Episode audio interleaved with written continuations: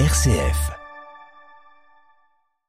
Bonjour, alors deuxième émission euh, avec Gilbert euh, Ledigarché, on se l'était promis, donc merci Gilbert d'être revenu dans nos studios. Bonjour Franck, c'est un vrai plaisir. RCF, la joie se partage. Alors aujourd'hui, euh, donc la dernière fois on avait parlé vraiment du club de Orléans-Loiret au Quai sur Glace, et puis là, euh, je pense que c'est vraiment important et j'aime dans Esprit Sport parler des parcours de vie.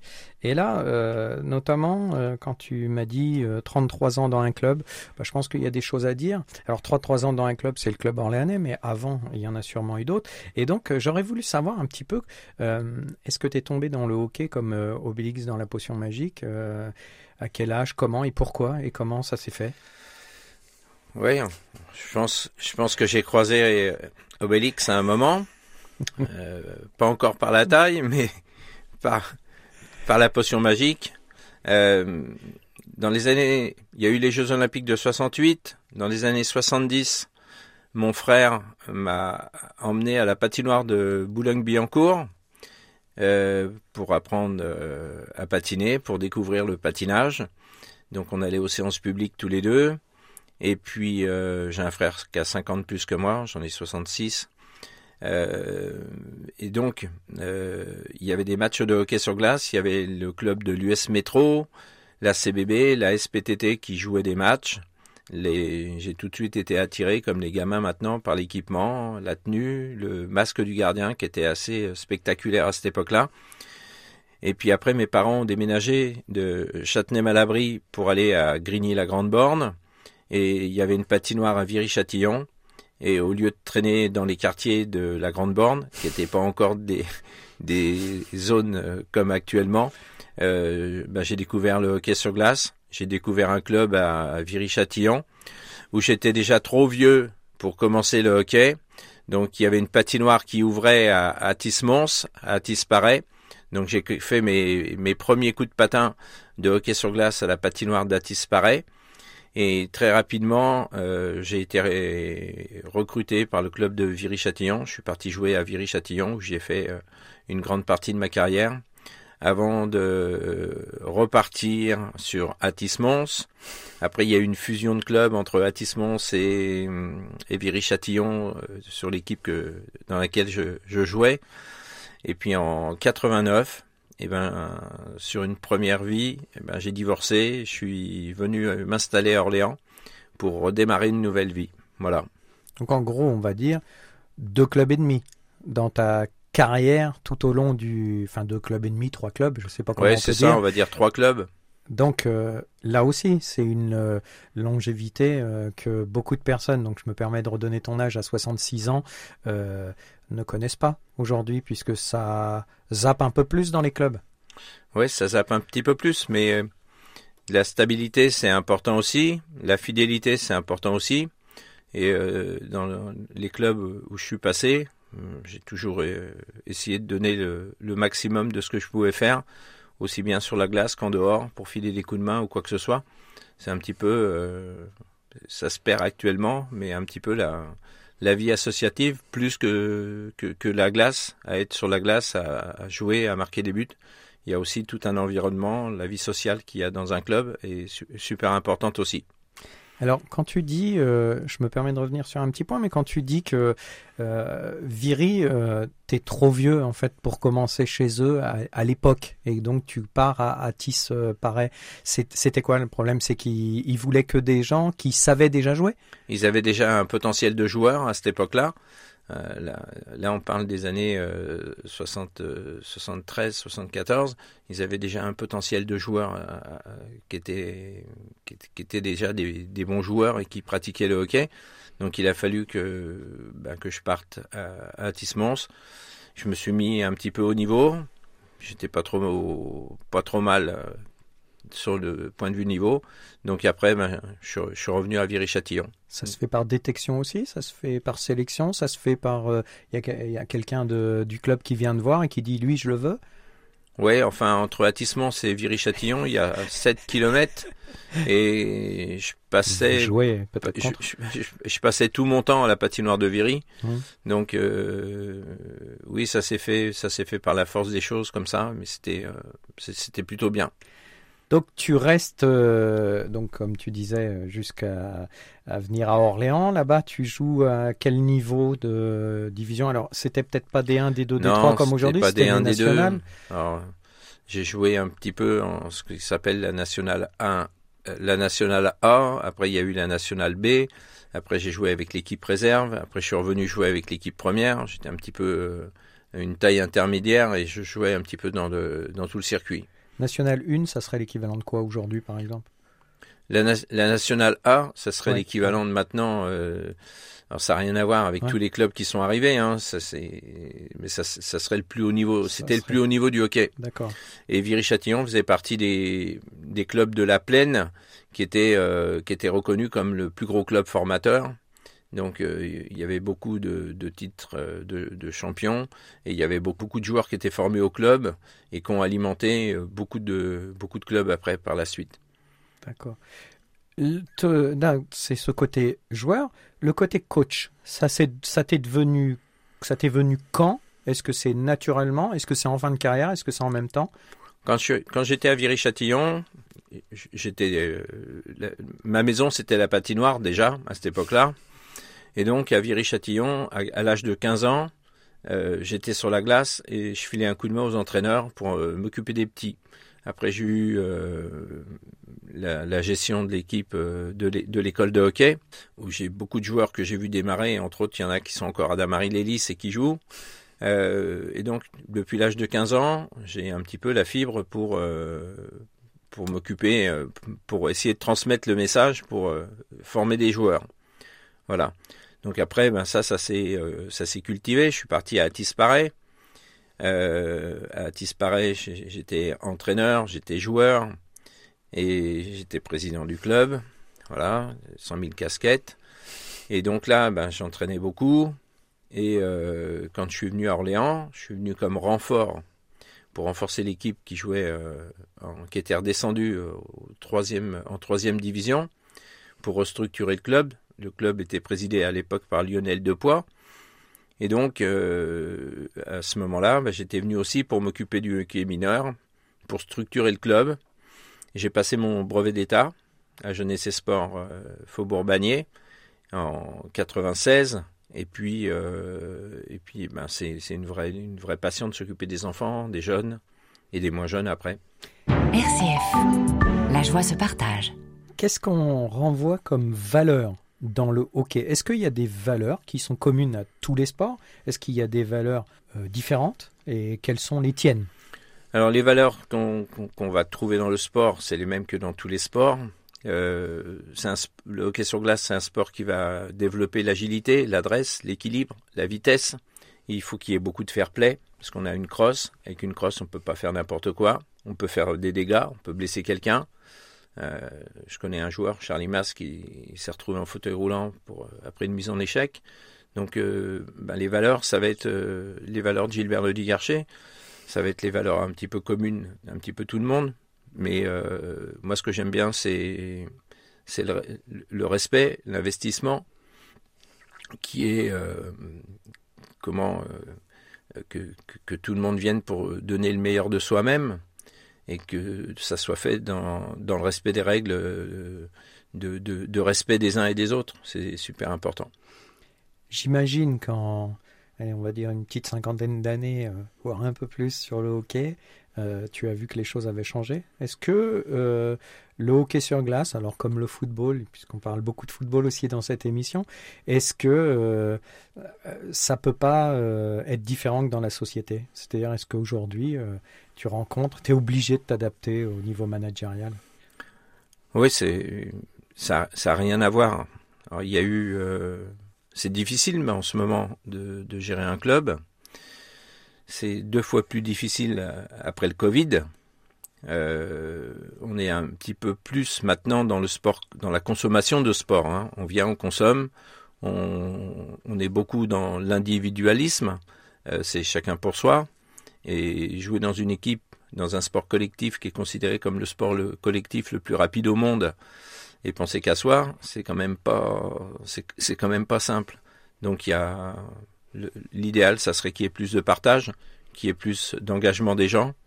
Voilà. Donc on a mis plusieurs choses en place au niveau du club.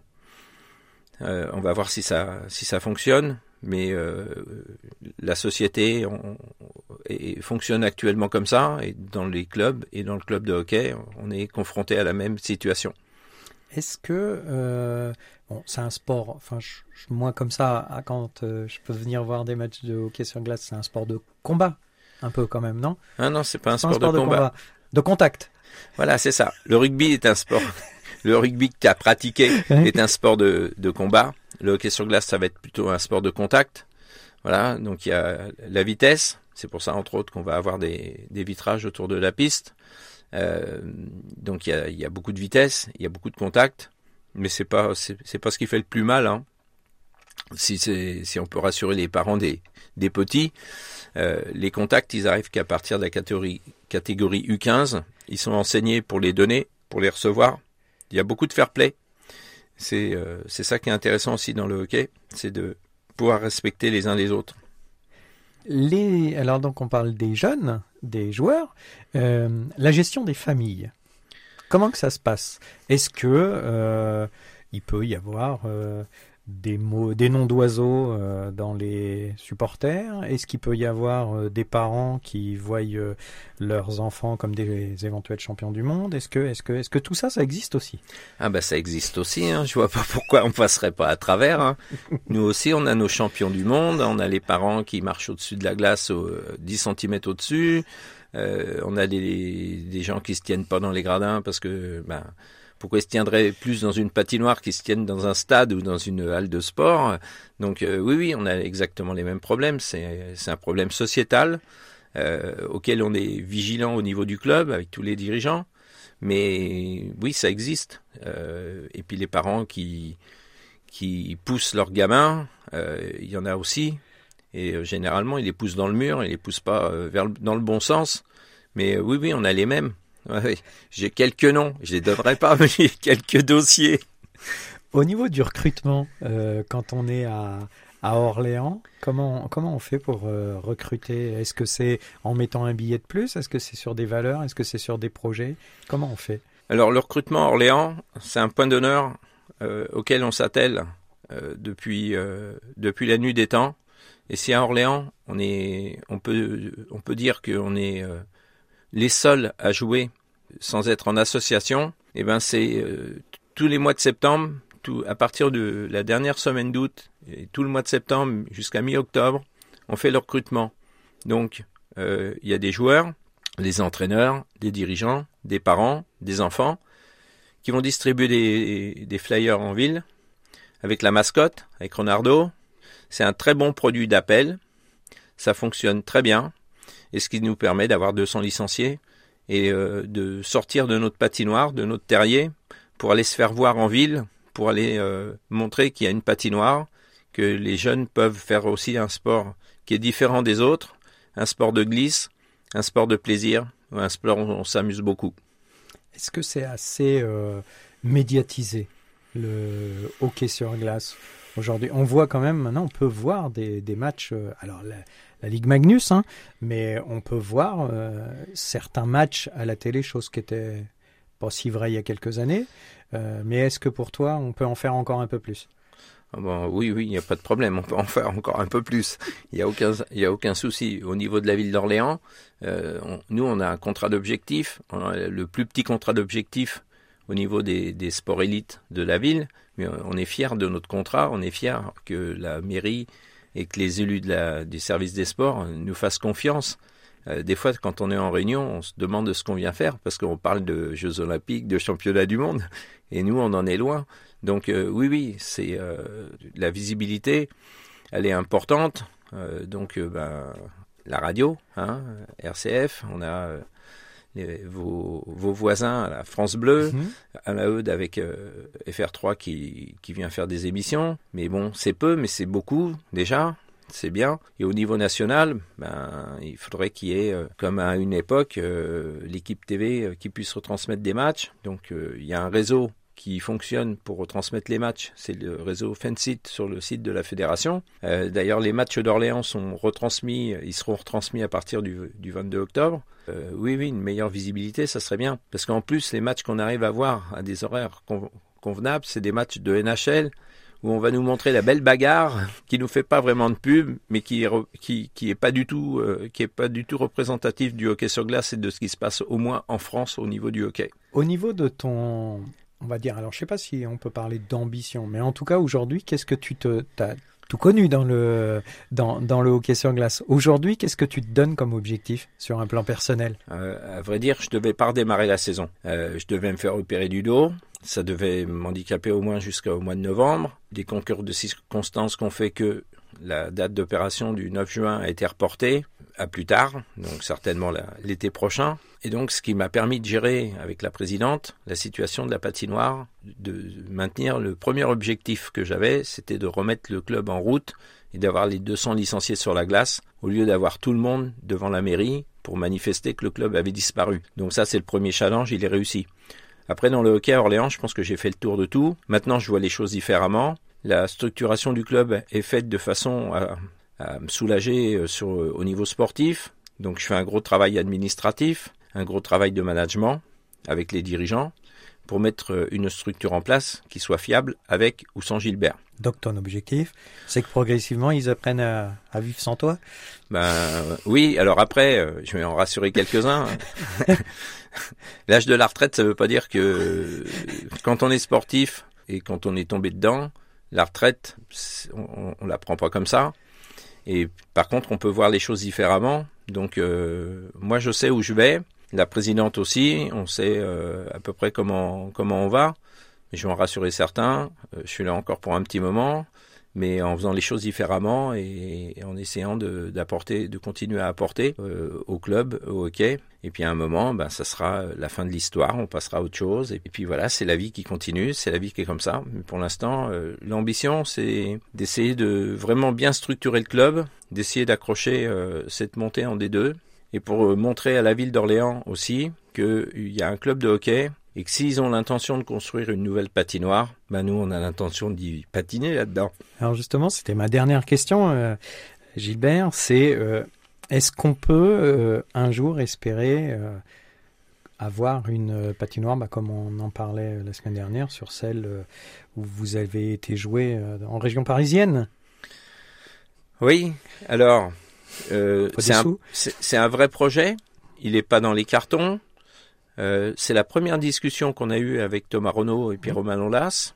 Euh, C'était la, la, la, préparation d'un nouvel outil, d'un nouvel équipement. On a travaillé sur un cahier des charges. Euh, maintenant, c'est le choix d'un terrain avec euh, le fabricant de patinoire. Donc, c'est les hautes autorités qui, qui ont ça entre, le dossier entre leurs mains. Et quand il y aura la nouvelle patinoire, ben le hockey, il faudra qu'il soit en seconde division euh, pour, euh, pour qu'il y ait un club. Et, pour moi, le hockey sur glace à Orléans doit vivre en seconde division. Mais après, c'est une question de moyens.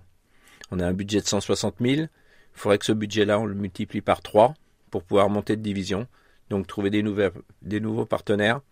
Et là, on s'attelle surtout à montrer qu'on est ambitieux, on le fait progressivement, on le fait euh, intelligemment et le n'importe quoi n'a pas de place. On n'est pas dans la médiocrité, on est dans l'excellence et on va aller vers l'élite. Très bien. Eh bien, écoute, on va se quitter sur ces paroles. Euh, merci beaucoup, en tout cas, encore une fois, euh, d'être venu euh, nous voir, Gilbert. Et puis, moi, je vous souhaite au club et à toi plein de bonnes choses pour cette année. Merci, Franck. À bientôt. À bientôt.